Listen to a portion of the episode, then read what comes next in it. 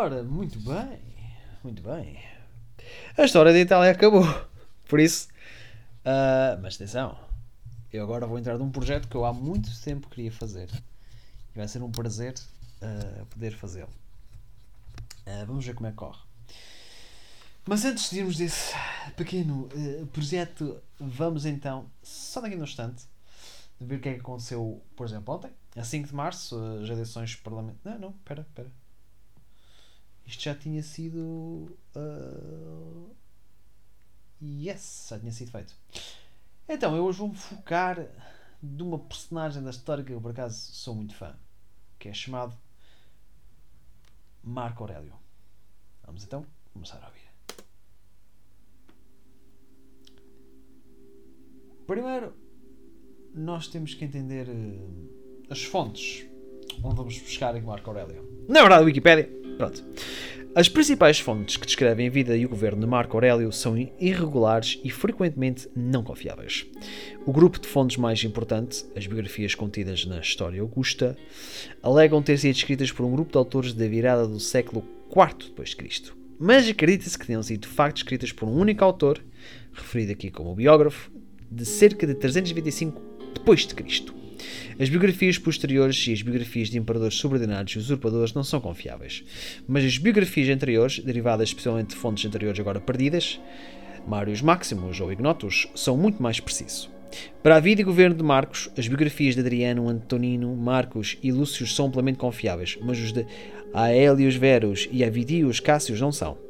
Um corpo de correspondência entre o tutor de Marcos, Fronto, e vários funcionários de Tonino sobrevivem a uma série de manuscritos irregulares, cobrindo o período de cerca de 138 a 166.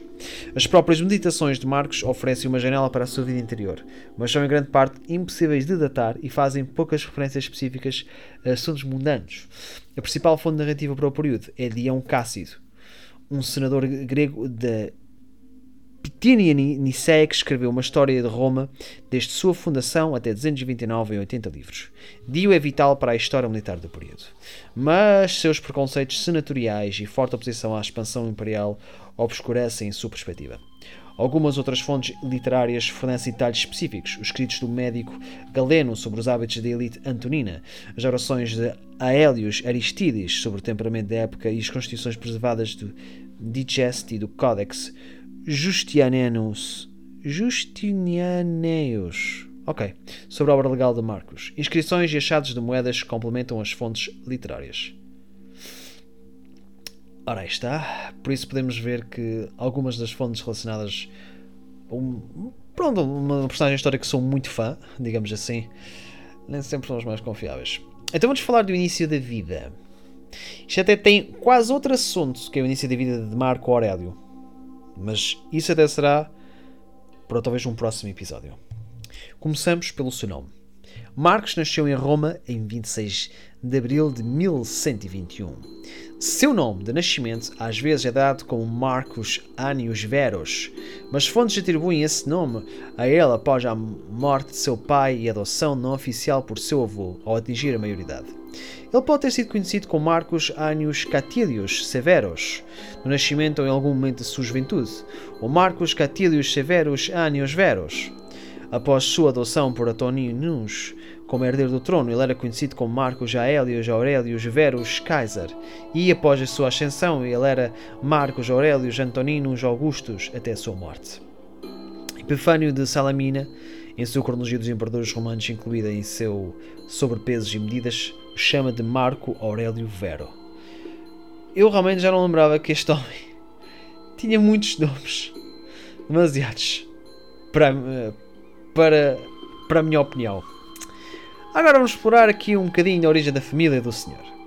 A família paterna de Marcos era de origem romano-italo-hispânica. Seu pai era Marcos Anius Verus III. A gens Ania era de origem itálica, com reivindicações lendárias da descendência de Numa Pompilius e um ramo dela, o Aniveri, mudou-se para o Cubi, uma pequena cidade a sudeste de Córdoba, na Bética Ibérica. Este ramo ganhou destaque em Roma no final do século I d.C. O bisavô de Marcos, Marcos Jânius Verus I, foi senador e, de acordo com a história augusta, espertor. Seu avô, Marcos Anius Verus II, tornou-se patrício em 73-74 por meio de sua avó, Rupília Faustina. Marcos era um membro da dinastia Nerva Antonine, sobrinha sureral do imperador Trajano. Salónia Matídia era a madrasta de Rupília e sua meia-irmã, a esposa de Adriano, Sabina. A mãe de Marcos, Domitia Lucilla Minor, também conhecida como Domitia Calvilla. Eu estou a dizer Domitia, mas pode ser Domitia. Era filha do patrício romano P. Calvícius Túlius e herdou uma grande fortuna, descrita detalhadamente em uma das cartas de Plínio, de seus pais e avós. Sua herança incluía grandes galerias dos arredores de Roma, um empreendimento lucrativo em uma época em que a cidade vivia um boom de construção, e a Orti Domitia Calvillae, ou Lecilae, uma vila da colina de Célio de Roma. O próprio Marcos nasceu e foi criado a Orti, no Orti, e referiu-se à colina Célio como meu Célio. A família adotiva de Marcos era de origem italo ou galesa romana, a gens Aurélia, na qual Marcos foi adotado aos 17 anos. Era uma gens sabina. Antonius Pi, Antoninus Pius, seu pai adotivo, veio do Aureli Fulvi, um ramo de Aureli baseado na Gália romana. Muito, muito interessante, Adriano. Uh, vamos então só falar só assim muito brevemente na sua infância. A irmã de Marcos, Ania Cornifícia Faustina, provavelmente nasceu em, 120, em 122 ou 123. Uh, epa. Seu pai provavelmente morreu em 124. Eu acho que há uma coisa que eu, se calhar, esqueci-me de fazer, mas uh, não, não, não, não interessa.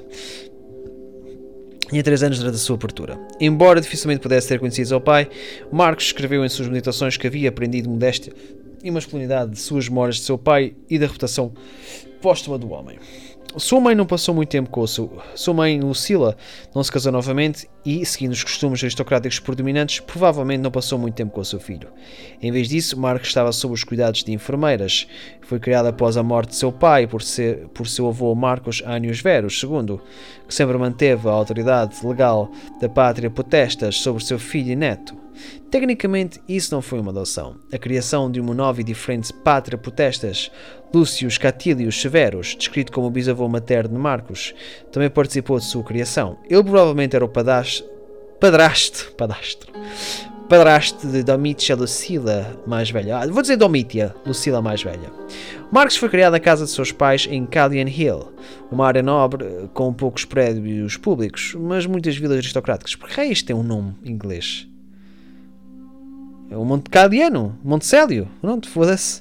O avô de Marcos possuía um palácio ao lado do latrão, onde passaria grande parte da sua infância. Marcos agradece ao avô por lhe ensinar o bom caráter e evitar o mau humor. Ele gostava menos da amante que seu avô teve e com quem viveu após a morte de sua esposa Rupília. Marcos estava grato por não ter que viver com ela por mais tempo do que ele. Existe um busto do jovem Marco Aurélio, no Museu Capitolino, António Birley, seu biógrafo moderno, escreve sobre o busto. Este é certamente um jovem sério.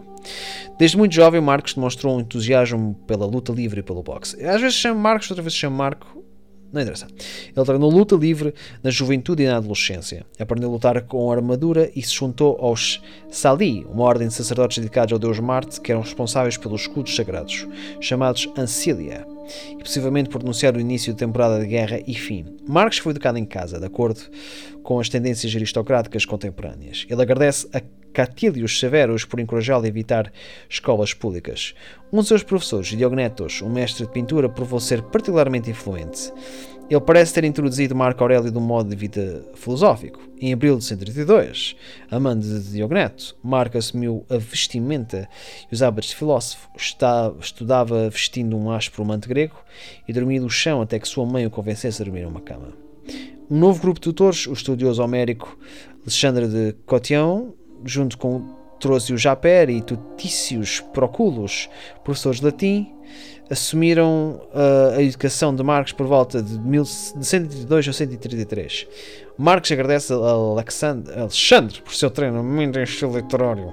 Influência de Alexandre, uma ênfase da matéria sobre o estilo de redação cuidadosa com a ocasional citação américa, foi detectada nas meditações de Marcos. Hum, pois é, podia ser Tuquícios, não, Tucit, não. Então é da Mitcha, vou dizer agora da Mitcha.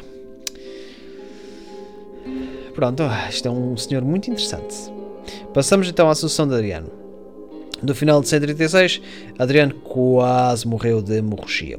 Convalescente em sua vila em Teoveli, ele selecionou Lucílios Sionius Comodos, futuro sogro de Marcos, como seu sucessor e filho adotivo. De acordo com o biógrafo, contra a vontade de todos. Embora os seus motivos não sejam certos, parece que o seu objetivo era eventualmente colocar o então muito jovem Marcos no trono. Com parte de sua adoção, Cômodo adotou o nome Lucílio, Lúcio Hélio César. Sua saúde era tão ruim que, durante uma cerimónia para marcar sua posse como herdeiro do trono, trono, ele estava fraco demais para erguer um grande escudo sozinho. Depois de uma breve parada da fronteira de Danúbio, Aélios voltou a Roma para fazer um discurso ao Senado do, dia, do primeiro dia de 138.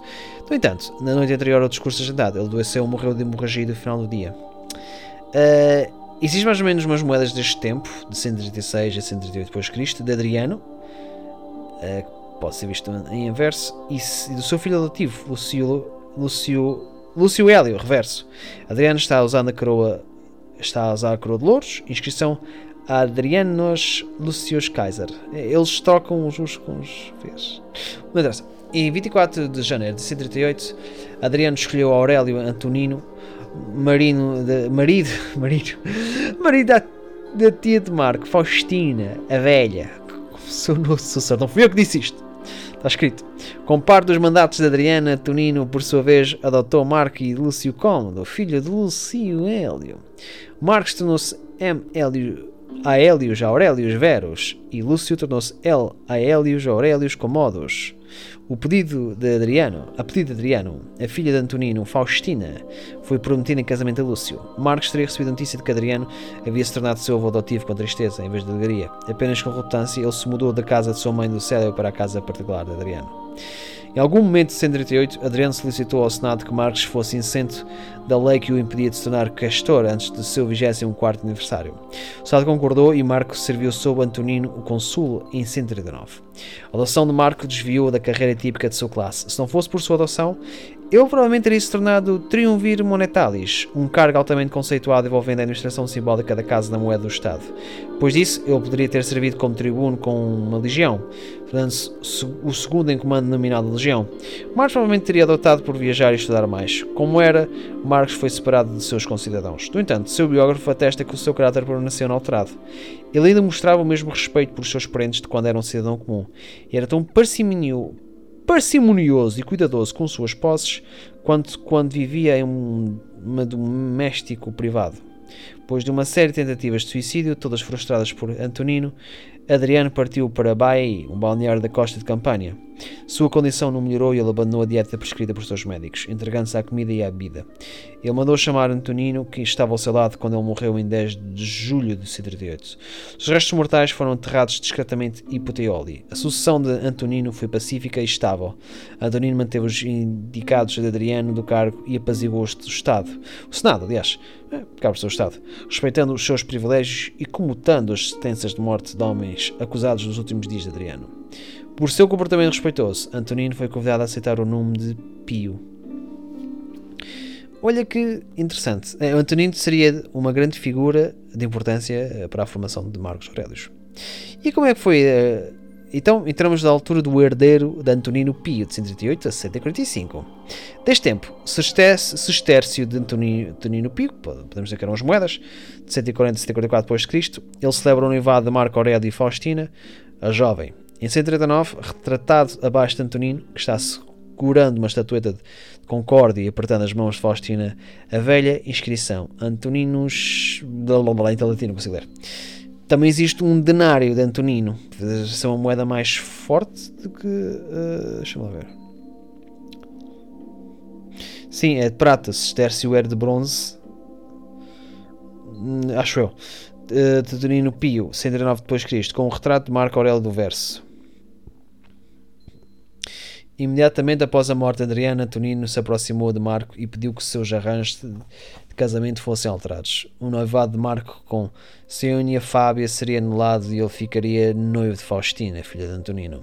O noivado de Faustina com Lúcio Cómodo, irmão de Seonia, também teria de ser anulado. Marcos consentiu com a proposta de Antonino. Ele foi nomeado consul em 140 com Antonino como seu colega e foi nomeado Seviri, um dos seis comandantes dos cavaleiros do desfile anual da Ordem em 15 de julho de 139 como herdeiro aparente, Marco tornou-se príncipe Sioventitis, chefe da ordem equestre. Ele agora assumiu o nome de Marcos Aelius Aurelius Verus Kaiser. Mais tarde, Marcos se advertiria contra levar o nome muito a sério. Cuidado para não se tornar um César. Não se mergulhe a tinta púrpura, pois isso pode acontecer. A pedido do Senado, Marcos juntou-se a todos os colégios sacerdotais, pontífices, augures, uh, quindecimviri, sacris faciundis, septimviri, polono, etc., evidência direta para a adesão. Do, do entanto, estará disponível apenas para os Arval Brethren. Espera Arval what? Era a Irmandade da Arval, não? Ah, a Irmandade dos Irmãos Arval. Bom, não interessa. Antonino exigiu que Marco residisse na casa Tibério, o Palácio Imperial no Palatino. Ele adotasse os hábitos da sua nova posição o Aulincum Fastingium, ou Pompa da Corte, contra as objeções de Marco. Marcos lutaria para conciliar a vida da corte com os seus anseios filosóficos. Ele disse a si mesmo que era uma meta alcançável. Onde a vida é possível, então é possível viver a vida certa. A vida é possível em um palácio, então é possível viver a vida certa em um palácio. Hum, isto é meditações? É. Já lembrava. Mas ele achou difícil mesmo assim. Ele se criticaria das meditações por abusar da vida da corte da frente da imprensa. Como questor, Marcos teria pouco trabalho administrativo real a fazer. Ele lia cartas imperiais para o Senado, quando Antonino estava ausente, e fazia trabalho de secretariado para os senadores. Mas ele sentia-se afogado, empapelado e queixou-se ao seu tutor, Marcos Cornélios Fronto. Estou tão sem fogo por ter, dito, ter ditado quase 30, quase 30 cartas. Estava uh, sendo preparado para governar o Estado, das palavras de seu biógrafo. Ele também foi obrigado a fazer um discurso para os senadores reunidos, tornando o treinamento oratório essencial para o trabalho. Em 1 em 1 de janeiro de 145, Marcos foi nomeado consul pela segunda vez. Fronto exortou em uma carta a dormir bastante para que você possa entrar no Senado com uma boa cor e ler seu discurso com uma voz forte. Marcos reclamou de uma doença em uma carta anterior. Do que diz respeito à minha força, estou começando a recuperá-la. Não há vestígios da dor no meu peito, mas aquela úlcera. Estou em tratamento e tomando cuidado para não fazer nada que atrapalhe. Nunca particularmente saudável forte, Marco foi elogiado por Cássio Dio, escrevendo sobre os seus últimos anos, por se comportar obedientemente apesar de suas várias doenças. Em abril de 145, Marco casou-se com Faustina, legalmente sua irmã, conforme planejado desde 138. Pouco se sabe especificamente sobre a cerimónia, mas o biógrafo a chama de notável. Moedas foram emitidas com as cabeças do casal e Antonino, como Pontifex Maximus, teria oficiado. Marcos não fez nenhuma referência aparente ao casamento em suas cartas sobreviventes e apenas poupa referências a Faustina. Hum, mas pelo que eu percebi, ele gostava muito da sua esposa. E acho que dos amantes da esposa, assim. Agora passamos para fronto e educação continuada. Depois de receber a, a, a toga virilis em 136, Marcos provavelmente começou o seu treinamento em oratória. Ele teve três tutores em grego: Aninus Macer, Caninus Celer e Herodes Áticos, e um em latim, Marcos Cornelius Fronto. Os dois últimos foram os oradores mais estimados de seu tempo. Provavelmente não se tornaram seus tutores até a sua adoção por Otonino em 138. A preponderância de tutores gregos indica a importância da língua grega para a aristocracia de Roma. Esta foi a era da segunda sofística, o renascimento das letras gregas. Embora educado em Roma, em suas meditações, Marcos escreveria seus pensamentos mais íntimos em grego. Áticos era controverso. Um ateniense imensamente rico, provavelmente o mais rico da metade oriental do Império, ele se irritava rapidamente e era ressentido por seus companheiros atenienses por sua maneira paternalista. Áticos era um oponente inventarado do estoicismo e pretensões filosóficas. Ele achava que o desejo dos estoicos por apateia era tolo. Eles viveriam uma vida lenta e enervada, disse ele. Apesar da influência de Áticos, Marcos mais tarde se tornaria um estoico. Ele não mencionou Herodes em suas meditações, apesar do fato de que eles entrariam em contato muitas vezes nas décadas seguintes. Fronto era altamente estimado. Do mundo antiquário autoconsciente das letras latinas, era considerado o segundo apenas para Cícero, talvez até uma alternativa a ele. Ele não se importava muito com Áticos, embora Marcos acabasse por colocar os dois em condições de falar.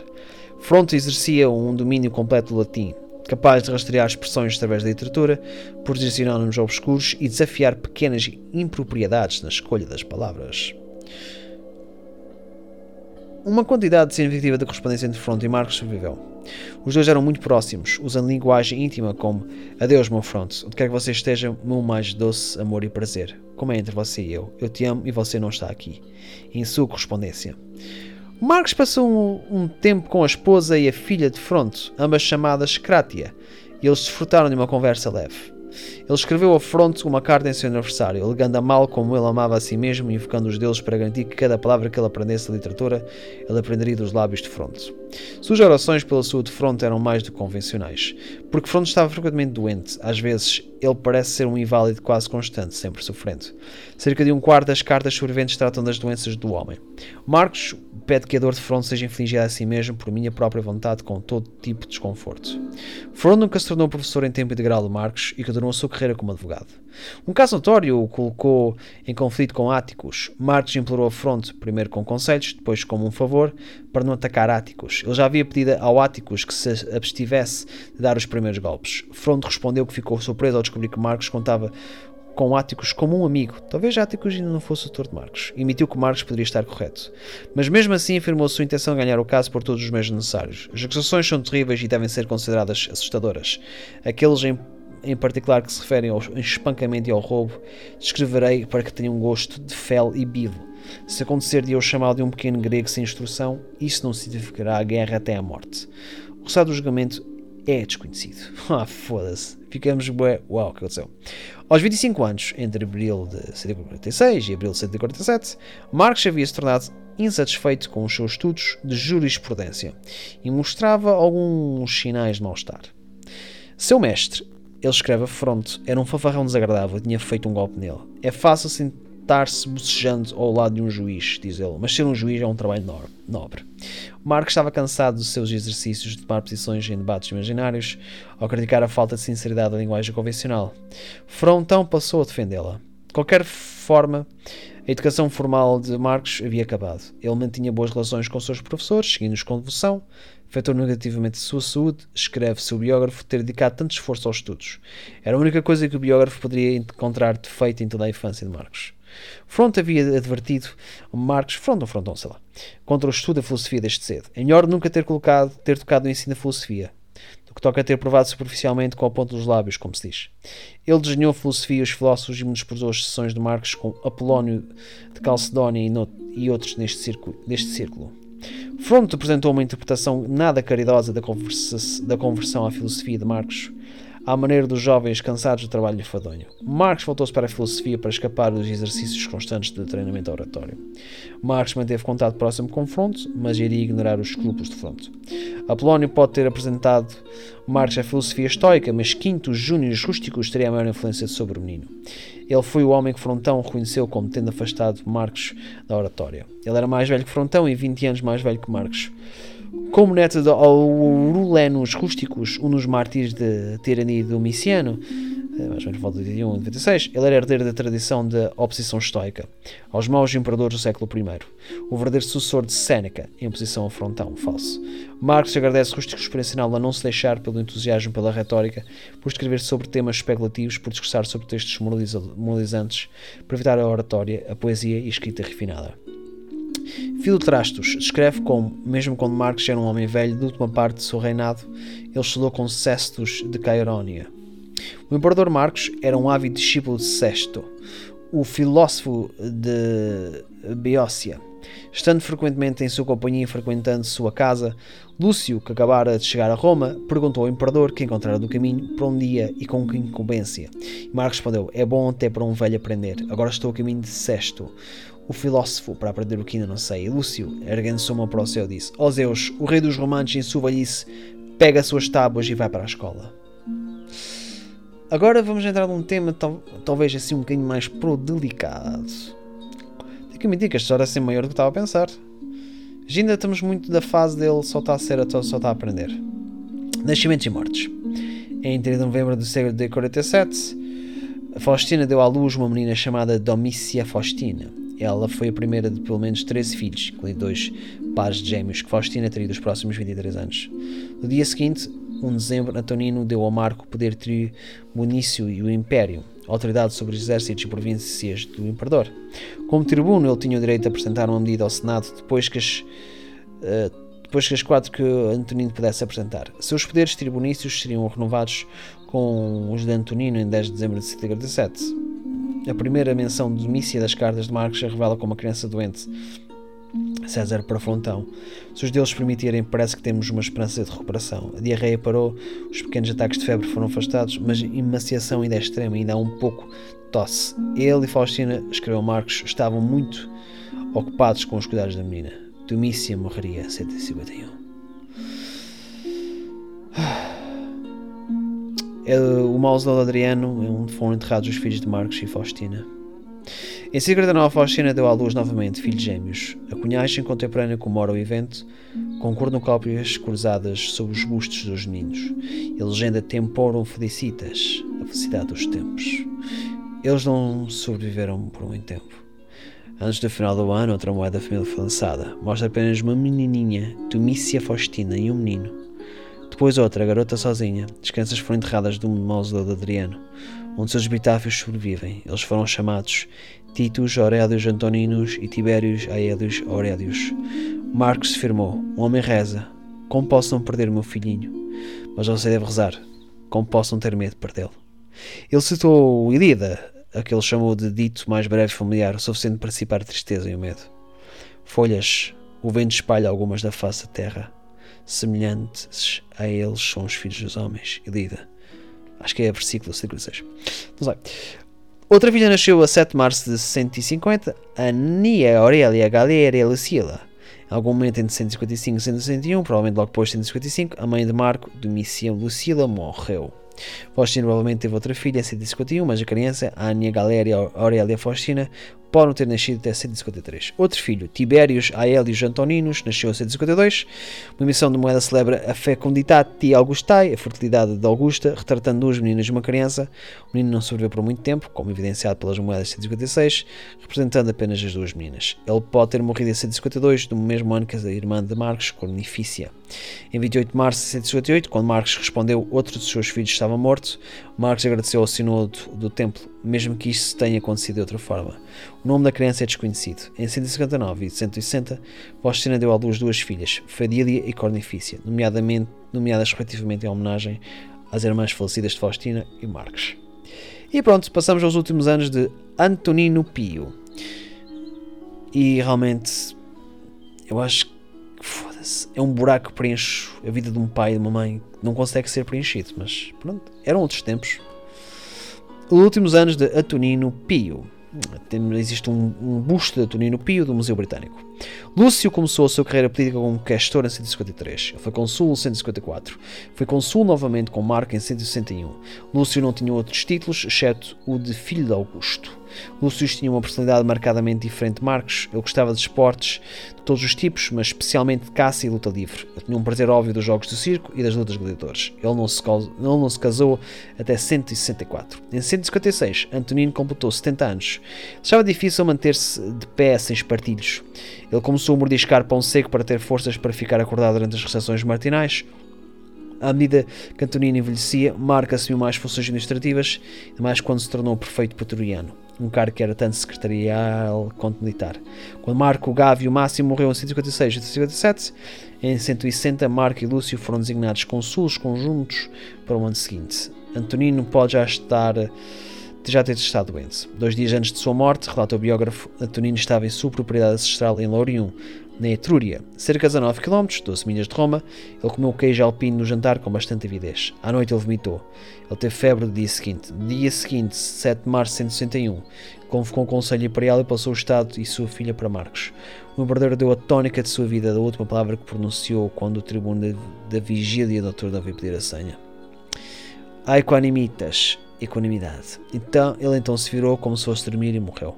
Sua morte encerrou o reinado mais longo desde Augusto, ultrapassando Tibério por alguns meses. E depois isto foi um bom reino. E pronto. Agora, uh, deixa-me lá ver aqui um bocado. Pronto. Eu acho que foi bastante intenso acerca da vida da.